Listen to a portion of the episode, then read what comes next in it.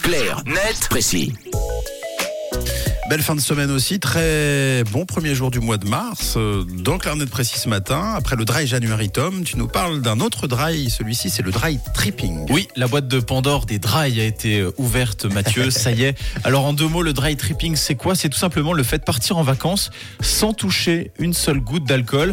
La tendance est relativement nouvelle, mais elle ferait de plus en plus d'adeptes, en particulier chez les jeunes de la génération Z, à tel point que le site Expedia a même prédit dans son dernier rapport que le dry tripping ou le voyage à sec traduit littéralement en français allait devenir la grande tendance voyage 2024. Ouais, bon, pourquoi pas Et c'est quoi les arguments avancés euh, par ceux qui voyagent à sec alors? Alors déjà la première notion c'est de retrouver du contrôle sur son séjour et surtout, nous dit 20 minutes, profiter au mieux de l'expérience sans gueule de bois ni comportement déraisonnable.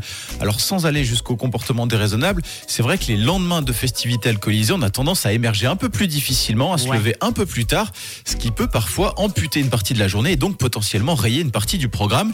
Ensuite, dans ce même article, certains jeunes expliquent qu'ils évitent l'alcool pour son côté dépresseur et en même temps ça paraît très logique pour une génération qui est très sensible aux questions qui touchent à la santé mentale.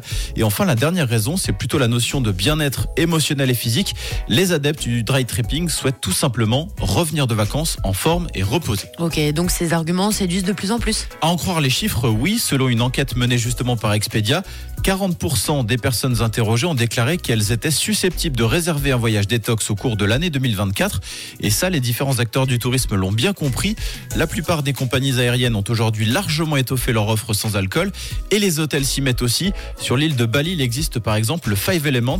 C'est un hôtel où l'alcool et le tabagisme sont interdits et sont remplacés par la méditation ou l'introspection. Voilà, chacun sa recette, l'essentiel c'est d'en profiter. Merci euh, Tom, vous pouvez profiter de carnet de précis aussi tous les matins à 7h20 et en podcast sur rouge.ch. Parler d'actu, c'est aussi sur rouge.